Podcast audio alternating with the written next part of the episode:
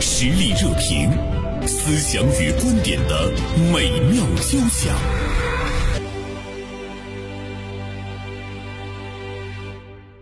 最近呢，有一些提问啊，在社交媒体上呢是扎堆出现，特别引起我们的关注，就是到底怎么样才能拯救我爸我妈？嗯、看一看呢，原来是这位网友的母亲沉迷直播间购物，买回家一堆和田玉和黄金，快递盒子呢堆成山了。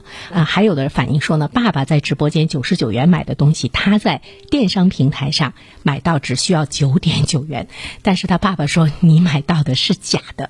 所以现在我们会看到呢，父母在网上购物已经是引起了子女们的一种关注。我们现在思考的一个共同问题是怎么阻止他们，怎么能够阻止他们剁手啊？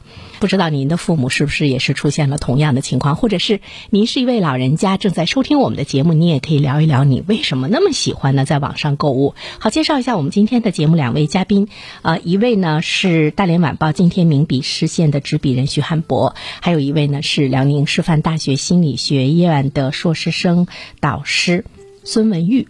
都是两位老朋友，大 家好，大家好。是，呃，我们说到这个话题，是不是有有那种感同身受哈？我想，我想先问一下韩博，就是你爸爸妈妈会吗？嗯，我爸爸妈妈会买，但是嗯没到就是，我觉得他们买的很好，就是买一些自己日常需要的东西，然后确实是贪便宜，相对便宜的东西，但是没到那种吃亏上当的程度，而且就是买这些东西，他们也觉得挺实用的。那你现在的态度呢？我现在的态度是很支持，很支持，对觉得很方便。对，孙老师您，之前呢，我和家里人就为这个问题和父母交流过，他们未能免俗，就是会发现买了一些没有用的东西，就是属于冲动消费、情绪化作用的产物。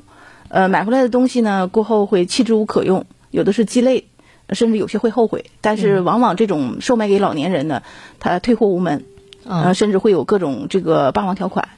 所以老年人回头呢，自己很懊悔。还有很多老年人他是偷偷的瞒着子女，不让子女知道。就在你父母的家里是堆积成山吗？啊，那没有没有没有那么啊严重，但是也有数次就是就是这种跟风式的呃非理性的消费，这在我们子女看来，它就是属于陷阱，就掉坑里了。嗯、但是呃劝说的时候，当他恢复理智的时候，他会后悔。嗯、但是等到下一次的时候，恐怕不可避免的，还有就会有这种呃群体群体性的心理误区，就在大家的这种创造这种氛围当中，他就会冲动消费。所以我们就会看到，其实它现在成了一种非常正常的现象哈。韩波，你了解到的就是这种老年人网购成瘾啊，子女们希望呃能够阻止他们的这种这种行为，其实现在已经是很成风了，是吧？而且这个问题就是我们谈了很多年了，这几年来我们都在说老年人的网瘾，那现在依然是没有什么改变。对，其实，呃，说实话，这呃网上的这个网友留言以及相关媒体的报道，呃，我看到的时候是刺激到我的，因为我一直有这种感觉，而且我之前曾经写过文章也提到过，就是现在的互联网环境对于老年人并不是那么友好，因为他们大多是以年轻为人为主的语境的引导下，去进行对老人去进行审视、进行评价，就是老人在互联网环境里他是弱势群体，当然就是老人网购，越来越多的老人会网购，然后可能部分老人会被一些有心人所制造的陷阱所迷惑，但是放在更多的层层面上来讲的话，年轻人网购的肯比老年人网购的多得多，然后他们同样会被各种各样的陷阱所缠绕。与此同时呢，就是我们总说老年人会被某某一些什么贪便宜啊，或者是有一些什么可笑的剧情的直播呀，或者是呃一些什么珠宝的这样式的直播所打动。其实就是一些有别有用心之人，针对老年群体的心理状态和呃情绪状态来制造的这样式的一个套路。其实我们反过来讲，很多就是我们所说的诈骗骗局，也会针对年轻人进行设计。那么为什么说老年人网购了，然后被骗了，他就是网瘾老人？但年轻人网购上网，然后一天活在网络里，没事儿。我知道韩博的意思。呃，你看，其实老年人上网购物，他有这个网瘾。我们怎么样去正确的看待他？我们经常会说一句话：“知己知彼，百战不殆。”就是你真的了解他了，你才能够有呢，呃，针对他的一些措施，包括呢我们子女的陪伴，包括社会的一个这个引导哈。如果你不能够跟他共情，不能够很了解他的话，呃，其实对于老年人来说，他们他们可能觉得挺凄凉的。所以刚才韩博说到了一个呃，在。互联网上有很多的商家，他会针对老年人的心理推出一些其实很便宜，但是他卖的很贵啊。所以呢，我就想问一下孙老师，就是这种心理的研究在商业领域中，它是不是也是成风？比如说，他对弱势群体，比如说孩子，呃，要吸引他对游戏感兴趣；老年人吸引他对买便宜的东西感兴趣。商家有一句话，呃，要挣钱。挣不了男人的钱，要挣三种人的钱：老人、妇女和儿童。因为这三个群体都是非理性的，嗯，就是情绪化特点非常明显。老年人呢是属于他的非理性的是属于一种退行性的心理现象，就是他退化了。我们经常说老小孩儿，老小孩儿，就是他的认知能力和社会判断能力在减弱。小孩呢是没成年，女性呢是比较冲动。那我们要从这个心理需要的角度来看。就是你看商场里头，它在柜台的设置和楼层的设设置都是讲究心理特点的，对吧？那就是会吸引你眼光的东西在一楼，对，是吧？然后男性的东西往往在四楼，嗯，因为我男性是因为出于理性的需要，我要买这个东西，他不怕爬楼层高啊，呃，所以女女性的东西一般在二楼和三楼，啊，他路过的时候他就买了。嗯，那对于老人的这种消费冲动啊，我们称为这个消费陷阱。嗯，呃，其实也是跟老人的心理特点有关系的。对，他的非理性化、情绪化，嗯，然后与社会脱节，他也通过这种方式建立与社会的连接。因为老年人在退休以后，他们最害怕的是自己成为，呃，这个社会上没有用的一批人。对，就是丧丧失这种价值感。所以我们就渴望与社会连接。对，哎，所以我们在在对于老年人说，我我之前那个汉博的文章我看了哈，嗯，就是讲到。子女想尽了各种办法，千方百计的来来限制他。其实他这个是相当于治水患当中的堵，嗯，而不是疏，嗯，就是这种东西应该是易疏不易堵，要给他找到出口，就需要有安放的地方。对，但是我们今天我们好像很少。包括我们自己，我们很少去关注，呃，我们的这个父母，包括社会群体也很少去关注呢。我们的老年人的群体，就他们真正的需求是什么？我们可能更多的还是集中在物质上，比如说，嗯，回家之后给你买点好吃的呀、好穿的呀，逢年过节呀什么的，把这些东西呢高高兴兴的搬进家门之后呢。我们就坐在这个沙发上玩手机了。我们很少去想，就是说，哎，我们的父母他有没有那种精神的孤寂哈，或者是他有这样的一个需求？所以我就想问韩博，哎，韩博，你你父母是在大连吗？对。嗯，多长时间回一次家？呃，平均起来一周吧。一周哈，嗯，那跟父母聊天的时候多不多？嗯，会聊，嗯，但是就很难持续的聊下去，嗯，因为，呃。可能说一说自己的工作状况，讲一讲最近他们也了解的社会热点。嗯，接下来可能就没什么可聊的了。嗯，可能就各自干各自的事情。嗯，汉博，我想问一句，你父母是不是会埋怨你经常看手机？是是的，是的，对，而而且而且会非常气愤，我当着孩子面看手机，是吧？对，但是呢，你你会忍不住。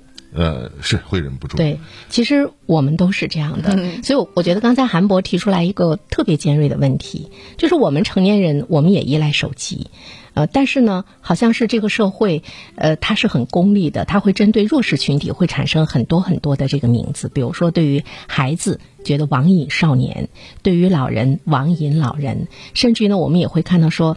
呃，要给他戒掉哈，就是呃，怎么样会要采取一些这个这个措施？但是我们很少去走进他们。比如说，我就特别想问韩博说，哎，包括我也说，我我也会问我自己，回到家里跟父母聊天的时候，嗯，你好像很少去问说，你们最近还好吗？嗯，嗯，你你们最近开不开心啊？他也很少问你。对，就是就是我们对父母这个情绪上的喜怒哀乐的关心比较少。对，所以我我就想跟孙老师探索一下，在我们中国的这个家庭中，其实我们彼此之间关注呢那种心理的欢快，我没有这种习惯哈。呃，我有一个朋友说，有一天他有一个朋友问他说：“你最近还好吗？”他竟然泪流满面。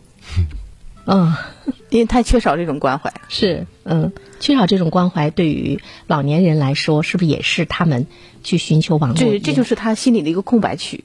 然后我们看到很多外面，就除了说网上购物以外，还有很多年呃老年人，他会在被一些什么老年人健康体验馆，嗯，然后也购买大量的物品，家里堆积如山，这种网上极端的案例也很多。那么其实那些现场那些人都是满足了老人这种情绪情感的需求，嗯。啊，一口爸爸一口妈妈的叫，对。啊，就围着他转，又又又捶背又按肩的，对，哎，这种是平常子女可能很少会给予的，对，嗯，他对老年人的那种心理的刚性需求研究的是很透，嗯。所以韩博，我觉得你这篇文章特别好，就是说我们要警惕我们在面对老年人网瘾的时候，我们的那种那种傲慢哈，你怎么嗯。呃，我由于工作的原因哈，我可能看了二十多年的和老人有关的新闻哈，嗯。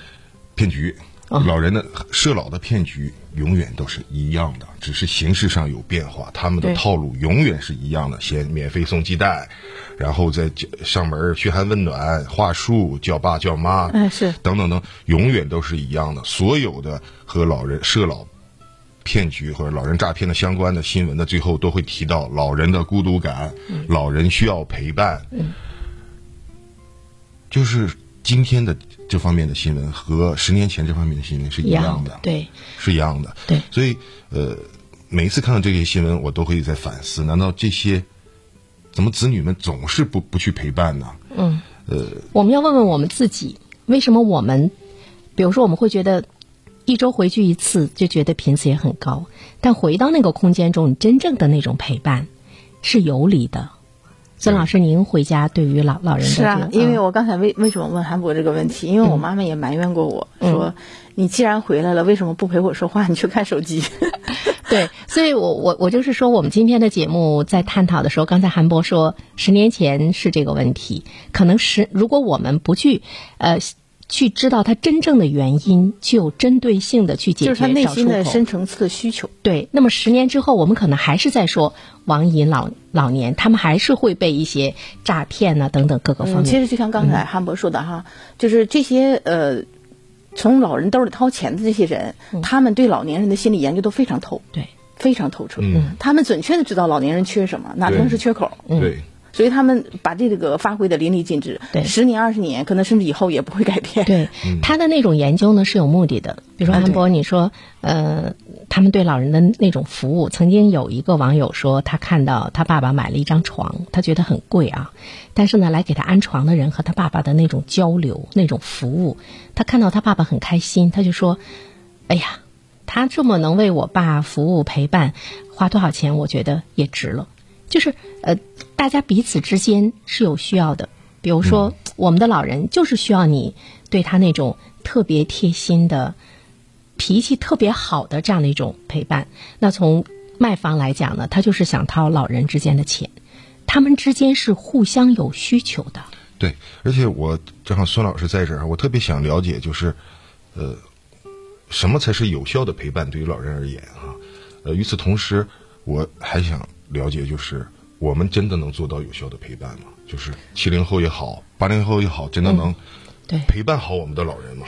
这个我真的是我自己都没有信心很想知道这个话。很想知道对。呃，就是刚呃刚才他们在说的时候，就是包括那个袁生你讲到，就是我们对老人的有效陪伴的时候，其实我一瞬间脑子当中也闪过一个念头，因为大家都现在都是上有老下有小，对。可能分身乏术。其实像韩博那样一周回去一次已经算多的了。是。我父母也在大连，但是我回去的次数没有他多。嗯。啊，但是我每天都会打电话。嗯呃，几乎是每天，嗯，因为我需要倾，呃，因为老人在身边没有人说的时候，他需要倾听，嗯。然后妈妈会说，哎，我辛苦有个女儿，嗯，因为他有很多非常琐碎的东西，他的喜怒哀乐，嗯，儿子往往是不屑一听的，他会直接会给出一个理性的解决办法，嗯，是吧？你这种情绪的宣泄，他会觉得不耐烦，他会觉得你说了半天到底要说什么呀？对。是吧？对。啊，但是女儿她会听，因为她她有一种情绪情感的东西。嗯，那么老人其实到老年以后，你会发现他情绪情感的东西明显上升，所占比例严重就是上升了，他不再变得那么理性了，就看起来像个孩子一样，更多的需要去哄，嗯。去哄。他，其实不不一定要你给这个解决办法，你在陪伴，你在听，你在共情，对。你去理解他，然后他的呃父亲的情绪有处安放，他心里就踏实了，舒服了。嗯有可能那些呃，就是拉动老人消费的那些人，他们可能起到作用也是这样的。对他他们可能比我们对老人要耐心的多。你妈妈跟你说了两句话，你就很烦了，你就会觉得又来了，就经常叨叨的事儿又来了，你就会制止他。但是他会听，他听。对于那些商家来讲，甚至我们说诈骗集团来讲，他听十次、二十次，他都会表现的我像听第一次一样。对。对，是，嗯，这这种耐心和热情哈，往往是咱们子女做不到的。就就像孙老师说的哄，呃，让我感触挺深。其实这也说回来，就是我的那篇这篇评论啊，呃，哄这件事情看似很容易做到，但是有一个前提就是你能不能理解你的父母，或者是能不能理解真正的呃和老人们共情，不是老用一种。